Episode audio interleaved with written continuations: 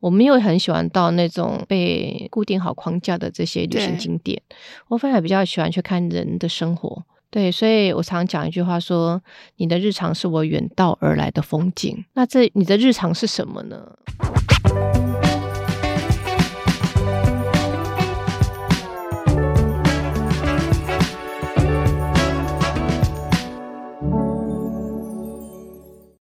在设计里看生活，在生活里找设计。Hello，各位设计关键字的听众朋友们，大家好，我是易行，欢迎大家收听设计新商业 Design Base 焦点人物单元。今天的节目呢，我们邀请到诚毅文旅的艺术长黄伟伟来到现场，和我们分享诚毅文旅如何打造一家不只是旅店的旅店，善用品牌企划力，透过空间设计差异化的住宿体验，艺术家的串联，各式各样的主题企划，为每个旅者创造他方的归属。让我们一起欢迎伟伟。嗨，大家好，我是陈怡文旅伟伟，台湾唯一一个饭店有艺术长的这个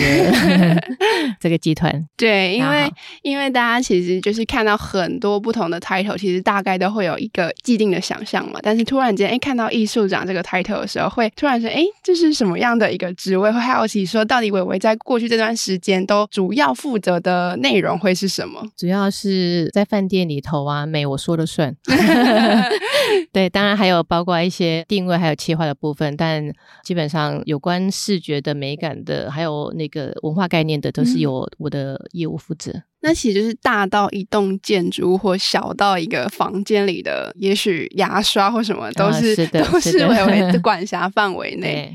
今天我们其实想要聚焦在谈品牌企划力这个主题。那想要请教伟伟的是，你会形容诚毅文旅是一间什么样的品牌？嗯、呃，是一个有温度，然后呃连锁却不复制的一个旅宿空间。连锁但不复制是一个还蛮重要的关键点。那在这个里面，您觉得说企划力之于这个品牌，它的重要性在哪里？如果大家有听过我们的品牌的话，大概知道说我们全省目前有八家，嗯，那八个点都在。不同的城市，那在不同的城市里面呢、啊，打造的都是以城市的性格作为一个主题。嗯，对，所以这个每个不同城市的主题的时候啊，它特别要呃彰显它的企划力的重点，因为每个城市它需要能够表达的那种，就是让旅客接受到的讯息，其实是很不一样的。那这个靠很靠企划力，然后延伸后面的美学的这些铺陈跟执行。那到每一个城市去拓点的时候，一定会有前期的一些田野调查。就是包含要在哪一个地方去拓新的点，以及这个地方用什么样的特色去发展。那我还蛮好奇，在这个这些规划的过程中，你们大家都会思考哪一些？说实话，到哪一个点拓点啊？大概是董事长会决定。对，先决定了地点，然后我们再开始想说这个地点怎么样的企划跟设计。对对。因为其实诚毅这个品牌，它其中一个最大的特色就是在于，它虽然是一件连锁品牌，就是但是就像刚刚伟伟讲的，它每一个地方都结合在地，然后让这个旅店可以深入这个城市，那发展每一个地方都有它差异化的住宿体验。你们也推行了一个叫做文化岛链的这个概念嘛？是。那我也想要邀请伟伟跟我们分享一下，品牌在思考，比如说淡水吹风啊、台中鸟日子、花莲山知道这一些品牌的过程中，你们都分别有哪一些不同的思考在里面。刚才讲就是说，每个地方都有它不同的特色嘛，所以我们会先抓出每个城市的一个主要我们可以铺陈的这个意向。嗯，就是说先把一个城市的性格，我们觉得要带给旅人的这种概念先抓出来。对，抓出来之后，当然我们的设计有我们一定的一个呃系统，比如说我们都会比较是当代的现代的设计，然后用这个现代的设计怎么样切合一个大众市场，它在旅游的时候，它可以比较容易借接的，而不是也不、嗯、也不会。会是那种非常殿堂式的那种 fine art 的那种，那种我觉得是有距离感的，所以。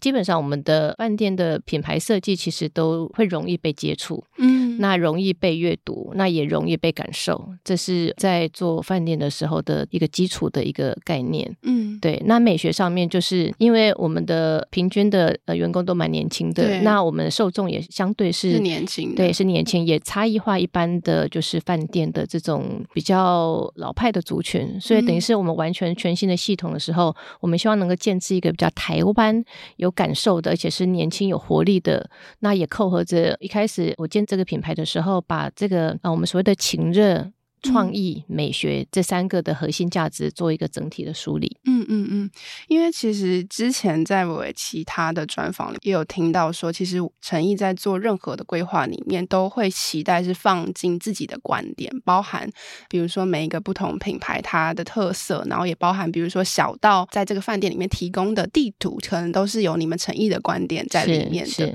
那我还蛮好奇说，这个观点是从从何而来？就是他会依据可能这个饭店所在的位置不同而有不同观点的，还是你们有一脉相承，诚意的主要想要传递的讯息？基本上是有的，就是在每个地图上面，我们强调就是说，到我们诚意文旅来住的时候啊，嗯、你其实可以丢掉所谓的就是 iPad。嗯，就是你不用，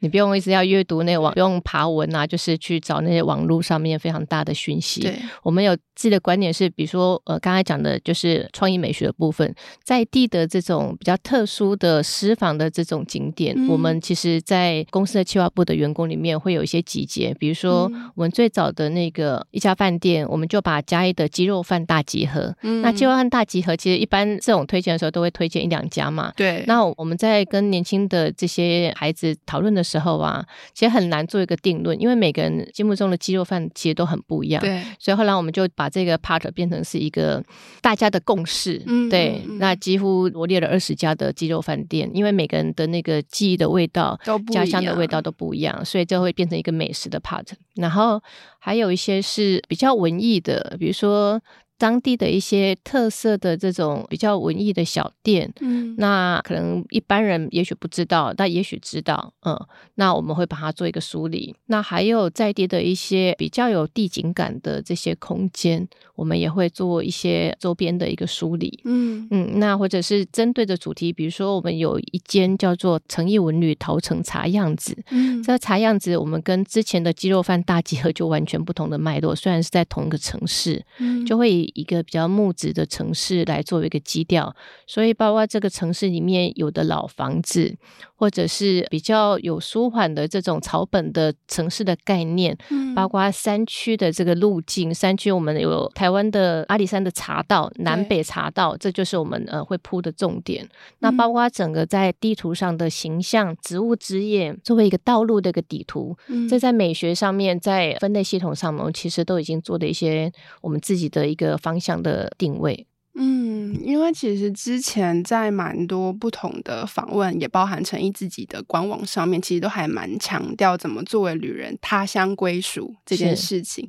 那我自己在想这件事情的时候，其实我觉得还蛮有趣的一点是，因为我们都想象说旅行它是一个去探索新事物的一个过程，就是你可能想要离开你既有的一个舒适圈，然后去探索更多其他的东西，所以你才以旅行的这个方式去充实自己。你想要在探索的过程中又有一个归属，它其实是还蛮、嗯、我自己觉得还蛮冲突的概念。嗯、对，那那伟伟自己怎么看？就是创造他乡归属这件事情。你这个题目，你这个问题很好哎、欸，就是说我们在旅行的时候啊，其实最一开始的其实是想要离开一个地方，对对，想要去去哪里都好，就是离开一个现场就好，没错，对。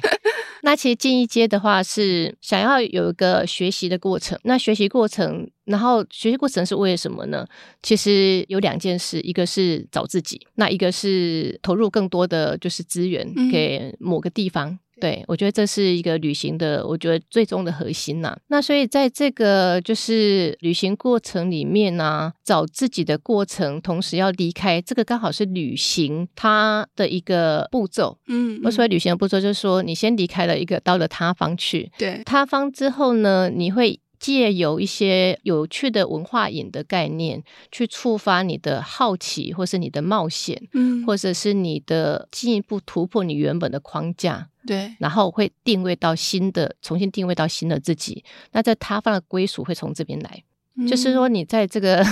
新的一个环境的一个探寻里面，你会找到一个新的形塑的自己。因为旅行在过程里面，其实会不断的在形塑一个新的自己。对对，所以这个其实是一个蛮有趣的一个问题，跟一个前跟后的一个转换。对，就说，哎，你旅行其实不是只是把自己目前放掉而已，包括你进一步的重新再归纳一个自己一个新的可能性、新的方向，作为你下一个时程要走下去的一个步骤。嗯嗯。那我自己也是，就是这样子在感受旅行的过程吗？那我绝对是 的，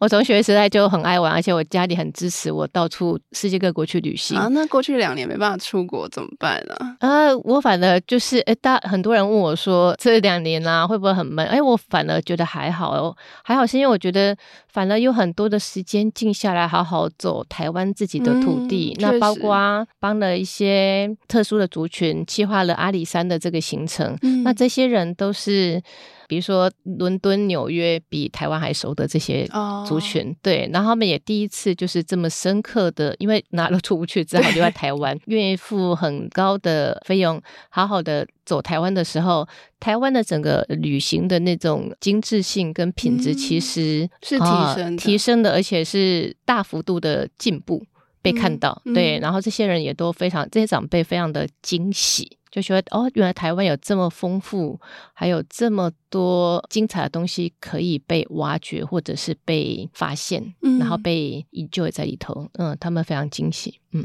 对，我觉得从刚刚伟伟的分享里面都可以感受到说，说其实陈毅他在思考旅行这件事情，其实他不是只是一个从现有生活的逃离，而是在他方又建立了一些什么的过程。是，是那其实他也是蛮具生活感的一件事情。所以其实我们看蛮多陈毅的介绍啊，都还蛮 focus 在最好的设计要从生活出发的这个精神嘛。那一直以来就是也是秉持着取之于在地，用之于在地，然后又创造一些新的什么的这样子的方式再去经营这一个品牌。那还蛮想要请问伟伟的是，起初 A 成一开始在做企划，然后用设计思维去想旅宿这件事情的时候，有没有遇过什么样的困难？比如说在执行面上啊，或者在创造一些新的体验的过程中，诶，也许接受度或是你们的执行上有一些不是这么容易的故事，可以跟我们分享。嗯，蛮多的诶。其实，比如说在受众上面啊，我举一个很简单的例，一开始你有提到牙刷嘛？对，就说我们在选牙刷。那我们其实有，因为没有一个饭店有艺术长这个位置，对。那所以我在选东西的时候，这是一个很小的、很小的故事啊，就是说我特地就是选了一套我觉得是我们的受众的一套牙刷，嗯，对。然后又选了，就是选了一套，就是我觉得特别不是我们受众的一套牙刷，嗯，对。因为我每个饭店其实所有的备品都不一样，对我每次都要全部重选。那很有趣的是，找了年轻的族群、前台的跟就是房务的比较稍微年长的人来选的时候，答案完全不一样。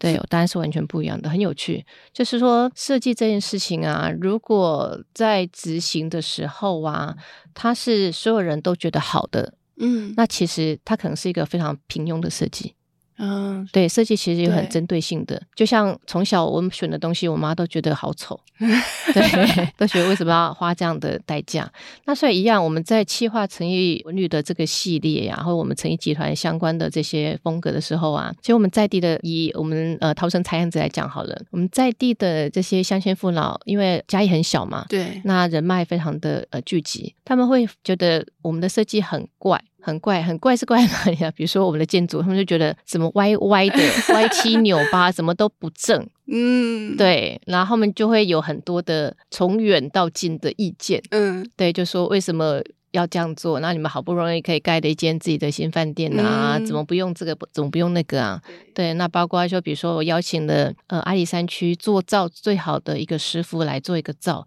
他们会觉得说。怎么这样的一个就是整咖的那种三合院的照会放在一个看起来有点高级的饭店里头？里他们觉得怪异。嗯、那包括就是里面的一些茶罐呐、啊，放的不是茶名，而是地方的这些特殊的一些知识，他们也觉得无法理解。嗯、对，这会有这样。但很有趣的是，这个时间慢慢走来之后啊。蛮多在地的朋友，他们反而就是觉得，嗯，好像外来的人觉得有趣。尤其是我们一开始开幕的时候，我们找了就是当地的茶人、茶农来作为我们的主人，对来接待这些很多朋友。他们也一开始也会觉得很奇怪，就觉得说，我们怎么会可以到饭店里面去呃接待这些贵宾呢？他们自己也是有一种就是又兴奋，然后又有点不知道该怎么面对这个事情。嗯、但我发现这样一路走来之后，他们也慢慢习关。这件事情，然后在地的这些长辈也觉得好像像，哎，这是一个年轻的思路，好像会依着我们的思路去想，帮我们想一些事情。那到最后是，比如说我们有一些招牌啊，或有一些那种小地方没有收好的地方，他们会很关心，也很热心的来讲说，哎，这个地方。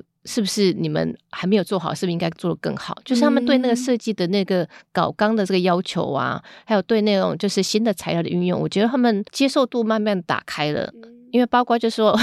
一开始那个建筑他们会觉得说，怎么没有一个大茶壶在那边呢？没有一个很 具象的一个茶壶的的一个样子。对，在我们这种比较现代的手法设计下面，我觉得他们也好像启动了一些新的现代的设计的这种语言的阅读。对，蛮有趣的，当地长辈的这种沟通，那当然包括材料啦，就是比如他们觉得说，哎，整个就是一定要放 Hinoki 啊，哈。然后还有台湾呃，要有嘉义的这些鸡肉饭要进去啊，等等的，嗯、但这都没错。但是这些元素其实都需要转换的。对，对他们一开始会觉得这个转换好像对他们来讲是不，不太直接，对，不太直接，或者是他们就觉得说这不是哦，这不是原汁原味的这种。嗯、那对我们来讲，这其实所有的在地元素透过设计的转换才是我们要的内容。嗯嗯，对。那怎么看设计转换这件事情？就是我们原汁原味的呈现某一种非常直接的方式，跟我们透过设计去转换它、去转移它，玮玮觉得这当中的差异在哪边？差异啊，差异我很难很直接讲哈，但是有个概念叫做越在地越国际。嗯，就是这个在地的感觉啊，怎么样？就是在这个原汁原味的主体里头，就是不会被所谓的包装太掩盖过。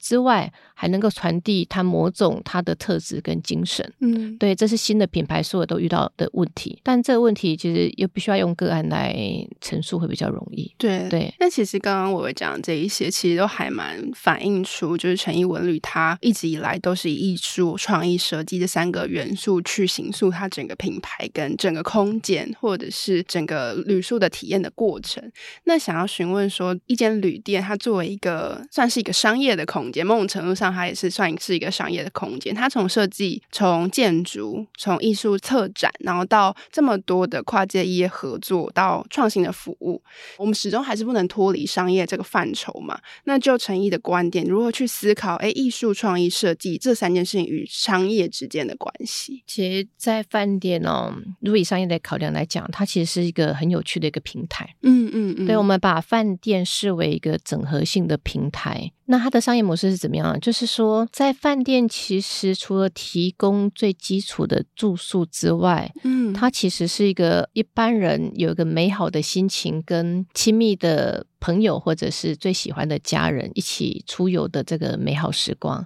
嗯，那在这美好时光，其实应该要遇到美好的事物，对对，才会有个美好的旅程嘛。那所以在这个空间里面，在这个平台里面呢、啊，遇到美好事物会是什么呢？我们一开始在想这个问题，那后来我发现说，其实每个地方啊，尤其台湾有很多的创作者，不管是音乐的。嗯绘画的，然后各式各样的文学的这些创作者，他们其实有很多的想法，但是因为他们的市场的机制太小，所以以至于他们有很难有地方可以发表。嗯嗯，那饭店一般都是很知识化嘛，就是就是提供住，然后呃吃这样子，那里面少了一些内容，你就把它想象成是。一个自然里面其实会有一个四季的轮转，那饭店里面是不是应该也有这种就是有季节性的感受？那后来我们就发现说，这些创作者既然没有平台，那我们何不作为一个搭接的平台，来让他们可以在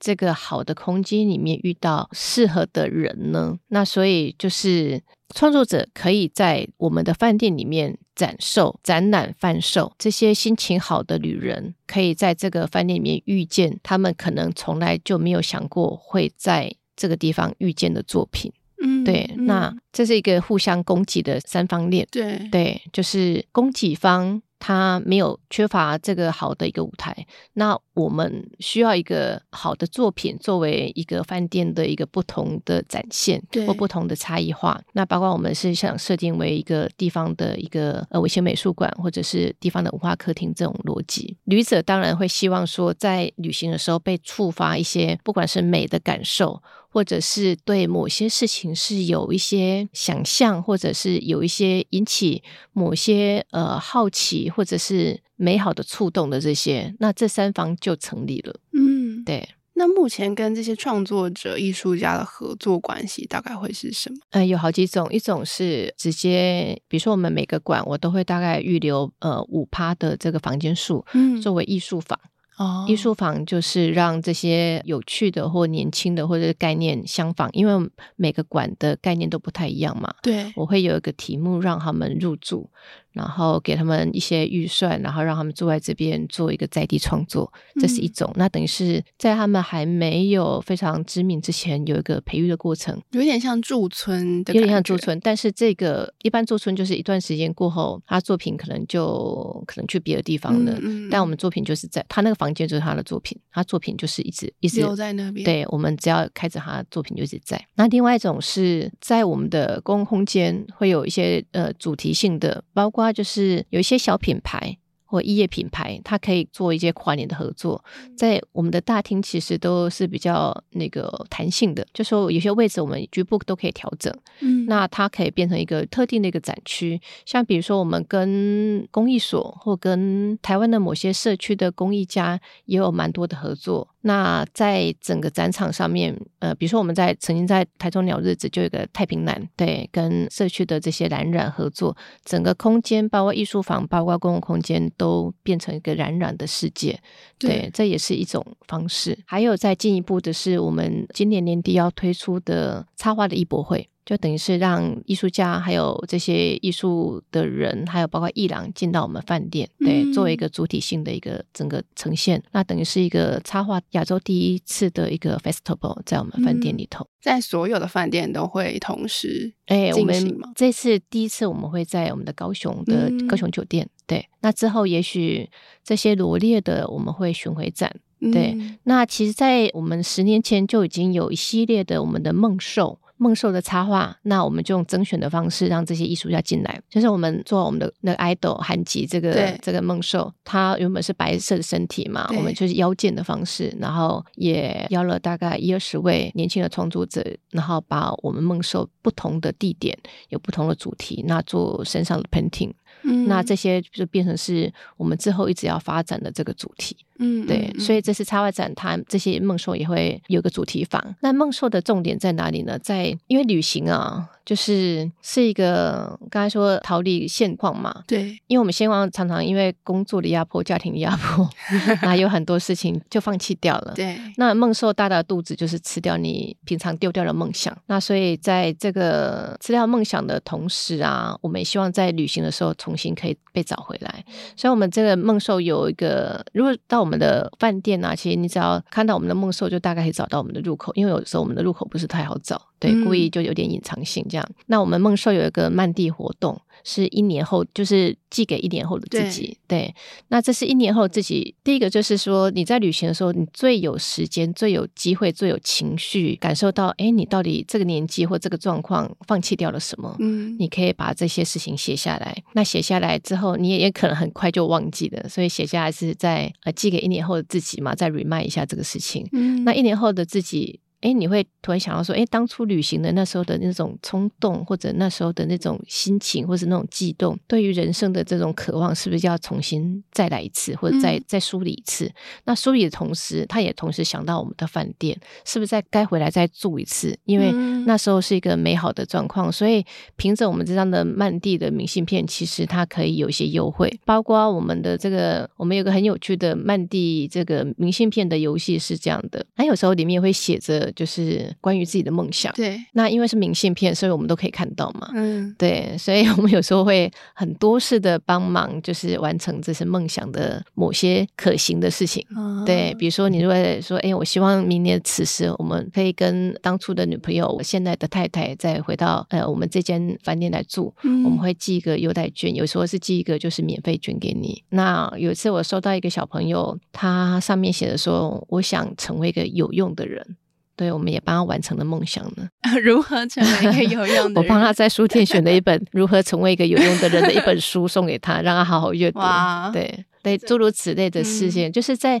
旅行上，我们就说 on the road，就是梦想在路上，dream on the road，就是说你要出发，呃，你要上路，你才会有可能往下一步。那下一步是什么？不知道，但要自己找。对，但旅行是一个很好的这种片段的一个，有点像是任意门。对，嗯，可以一个转接的过程。但在这一门里面啊，有需要一些，就是不能说是启蒙，而是一些触发。那触发就是这些有趣的，也许你又熟悉又陌生的这些在地事物。嗯，对，那我们就尽量在这个我们的饭店里面可以被阅读到。嗯，对，但是不刻意的。这一切听起来都很浪漫。那我下次去住的时候要很认真写下那卡片，说不定就会得到意想不到的惊喜。啊，是有可能。这也是我们呃同事的 KPI 哦。这一年要就是回应大家多少的梦想，这样一个月可能要实践一几件事，对对。但当然是要可行的，就是我们我们能力所及的事情，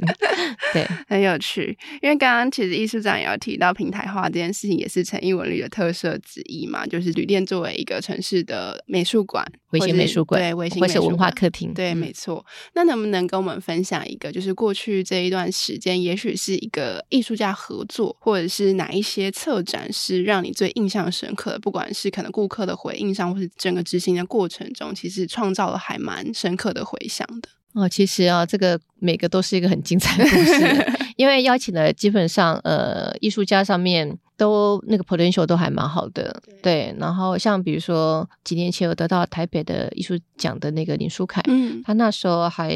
呃没有很有名，那我邀请他来的时候，他非常的。兢兢业业，嗯，就是 很认真的在画。但其实我比较希望他，这当然对我们饭店是一个艺术坊嘛，但对艺术家更是一个艺术假期。没错，对，他是有一个费用，然后可以就是无偿的住住在饭店里面。好好的使用饭店，嗯、然后好好的感受这个原本的这个这座城市，对，然后有新的这种呃作品的发表，但他非常认真，就是还没来之前就画了几幅，嗯，然后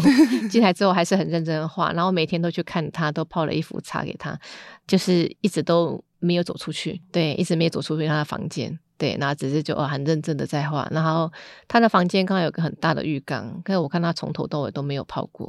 对，然后就开始蛊惑他，就是带他到嘉义，比如说到民雄啊，到新港啊，哈，到很多地方去旅行，嗯，就是去玩或者听听音乐会这些的，他慢慢的作品才松掉。然后他的那个作品松掉，就反映在他的那个他的艺术房里面的玻璃上面。因为他一开始会很拘谨，说：“诶，这个能画吗？那个能画吗？”对啊，我说都可以，这间房间就是你的了。嗯、对，后来他画了他以前从来他的作品里面从来没有出现的椰子树，就是那种度假椰子树，对，出现在他那个浴缸旁边的玻璃。嗯，对，这艺术家的部分很多故事啊。那我想分享一个比较特殊的是，我在逃生采样子的时候邀请过一个社区。一个八呃社区八八风灾之后重创的社区叫太和，那这个太和社区呢，因为他们不是一般的这种创作者，所以他们在沟通上会有一点点的比较复杂。对，但是他们很有趣是，是因为在山上的人家，他们手艺都很好，所以他们包括抽藤的文化或者竹编的文化，他们都其实浑然天成。嗯，对，那我就让他们就是长辈带着年轻人。再重新找回这个公益的这个过程，那他们那时候也是很很犹豫是，是第一个，他们要来做这件事吗？对，意义是什么？然后他就问了那个长辈，就问我的一个问题，就问我说：“那这个房间会一直在吗？还是说，比如说两个月、三个月、半年就没了？”我说：“只要我们饭店在，这个房间就一直在。”哦，他们就觉得哦，这好特别哦。对，嗯、那他们有点想要帮他们社区做一个这样的永久的一个艺术房。对，第一件事。那第二件事是。他们对设计这方面不在行，那跟年轻的沟通也会有一些距离。对，那第三个是他要又要符合我们饭店的使用价值嘛？那这边的里面的这些相互的来来去去就很有趣。比如说，他们就有一些想法，然后叫年轻人画。或者年轻人有些想法，然后画出来，然后长辈可能觉得说这个不可行，这个工法上面或材料上面做不出来。嗯、那对我们饭店来讲，就是说，哦，他们比如说一开始他们提了一个有点像鸟笼式的床铺，嗯，那因为这有尺寸规格的问题，还有悬重就是悬吊的那个重量的这种规格。还有整房的这个相关的问题，还有基本就是饭店来住饭店人的一些基本的需求，对对，这个都会有三方需要，就是一直一直讨论。对对，那很好玩的是，比如说我刚才讲说，他们说要一个鸟巢式的，用藤编的把它整个编，把床编起来，那我们整房人就会很难，嗯、很难是那个边边角角很难整理。对对，然后而且我们没有预留那个悬挂的这个东西，那还有就是，哎，客人如果在上面摇啊晃啊，那。会不会产生这些危险呢？险对对对，嗯、那这都需要蛮多的沟通，其实蛮好的，大家协调能力都还算不错。嗯，但后来他们这整个就是基本的需求协调完之后，他们突然跟我说，因为太和是在阿里山的后山，然后他们那个社区一整个看就是醒过来就会看到塔山，这是他们每天醒过来的第一件事。他们说他们希望来住他们房间的旅人可以看到塔山。那想哇，塔山 好，怎么看到呢？那他们也希望说，他们在山上其实不爱看电视，嗯，对，饭店里面一定要设电视嘛，不管你喜不喜欢看，就是一个基本的设备。后来想来想去，就想到一个。还不错的方法，把它结合在一起。那个电视荧幕是黑色的嘛？嗯，那塔山的剪影也还蛮明确的。后来用黑色玻璃把塔山的剪影跟整个电视的这个画面融合在一起，然后融合了一首杜毅老师为台和写的一首诗，就这样变成一个这个艺术房的主题墙。所以他们就是正对面一醒过来，一定会看到塔山的剪影，然后看到这首诗，然后电视隐没在这个塔山的剪影里面，平常是看不到的，是需要看的人才会打开。对。好美哦，就起鸡皮疙瘩，就很有趣的过程啊。这个就是大家在沟通的时候，然后年轻人对长辈的这个手艺的这个认知的过程，因为他们那些藤啊，就是现场的藤，都是真的从那原始的原始林的后山，光要把藤这个材料抽出来，都是一件费事，而且是年轻人不曾有过的经验。嗯，对，这个过程其实蛮蛮蛮好玩的。蛮有趣的，但也蛮复杂的。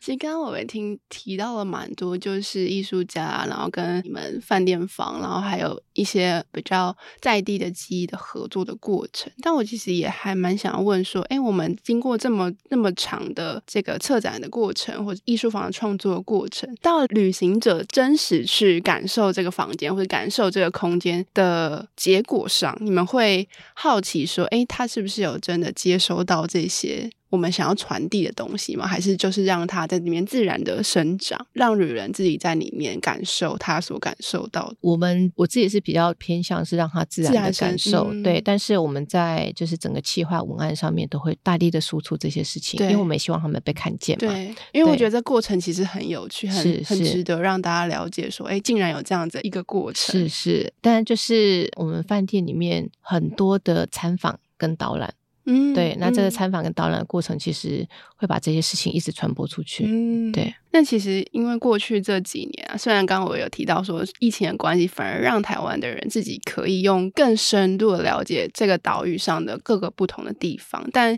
某种程度上，它还是限缩了也许外面的人进来的机会，那个我们的人出去外面的机会。那对于旅宿业来说，这其实。过去这几年算是蛮冲击的一段时间，所以我其实也蛮好奇，说，哎，疫情这段时间对于陈毅来说，你是不是有重新思考过，哎，旅行跟移动这件事情？然后以及在过去这两年期间，是不是有一些新的想法跟策略的调整，或是新的想象，针对旅行这件事情新的想象的发生？我还蛮好奇这一点的。在种田的时候啊，需要休耕吗？嗯、对对，那我们自己饭店其实有个休耕假。嗯，对，就是 总是那个会有那种肥沃的部分，就是经过几年的那种很用力的培育的过程，会需要休息嘛。对，对，那我觉得饭店业某个程度把它视为这种休耕年，嗯，就是说这时候刚好是培养内部战力一个最好的时间。对对，另外一个概念是在这个这么疫情这么严峻的状况之下，很多品质比较不稳定的饭店也因此而倒闭，经历过一连串市场的淘汰的，是是是，对，嗯、然后把比较好的留下来。对，我觉得对对我们俩是一个非常好的讯息。嗯，对，就是说这些相对的品质状况比较差的，它一个轮替的过程，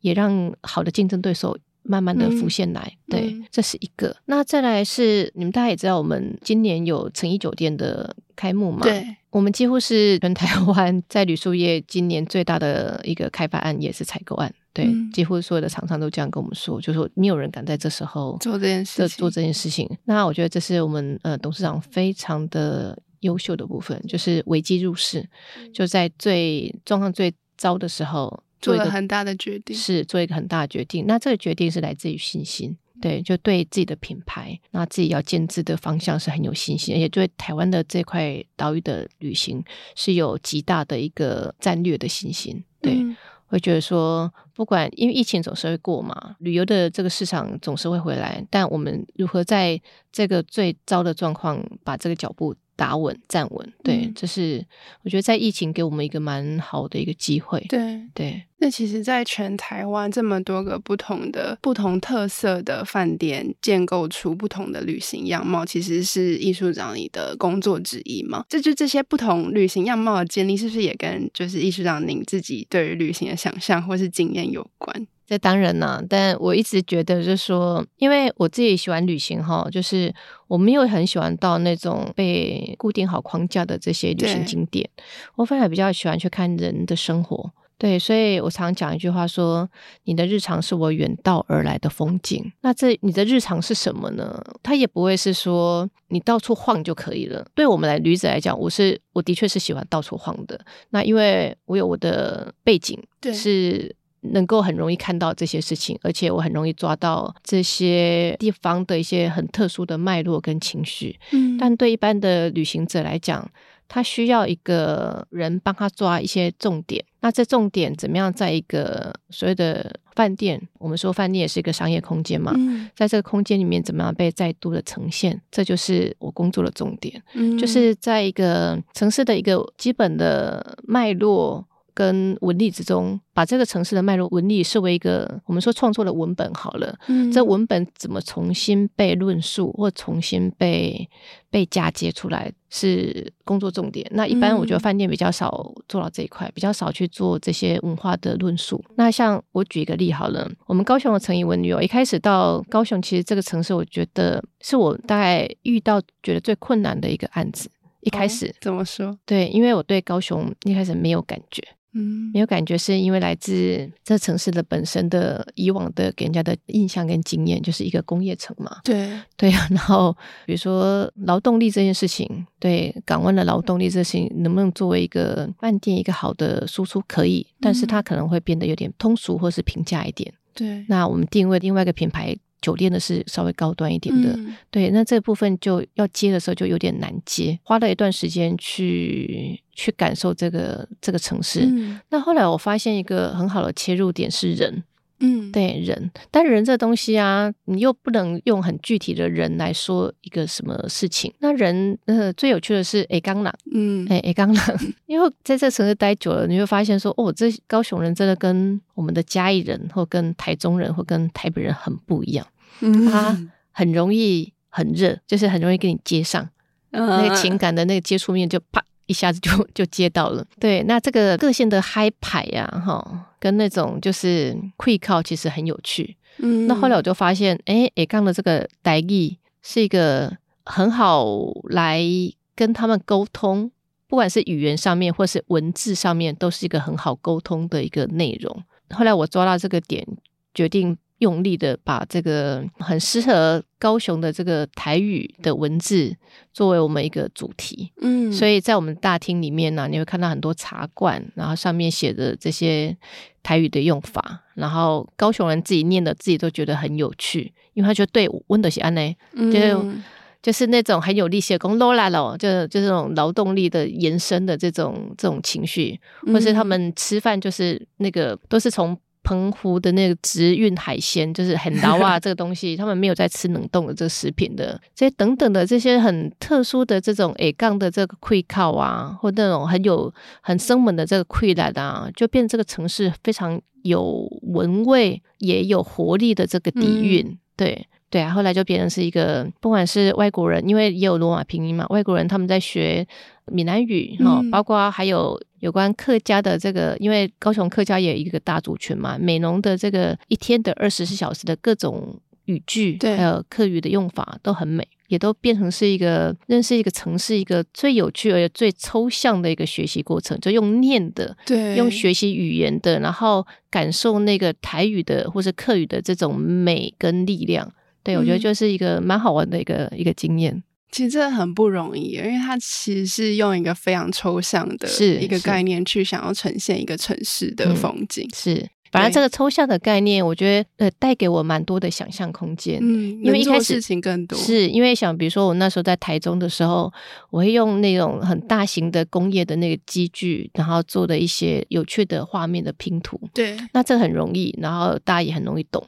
那很直接，那但是高雄这个地方，我觉得用太直接的东西去表现这么大的一个城市的一个感受啊，觉得好像有点可惜，也找不到一个很好的一个嫁接的方式。尤其这是一个也国际型的一个一个酒店，对。那语言这个东西啊，就是既抽象，但又有很大的包容性，对，因为你一进去一感受到，或者是有一点对台语有点理解的人，就会知道说，哇，他讲的跟。我们所谓的国语的那个内容完全是不一样的概念，嗯，而且那概念是很准的，对。对，客语也是，就是那文字那个想象啊，很有意思，听觉的变化也可以把你这个人突然间丢到一个异乡的感觉，是的，是的，那包括里面我有呃对风的感受。各种不同的风量的那种，因为在在海港旁边嘛，在一个港都的那个山海的这个区块里面，风的各种感受，台语也很细致，嗯，对，变成用这种有在地的元素，然后在地的这种气氛的语言来介入，我觉得国际人士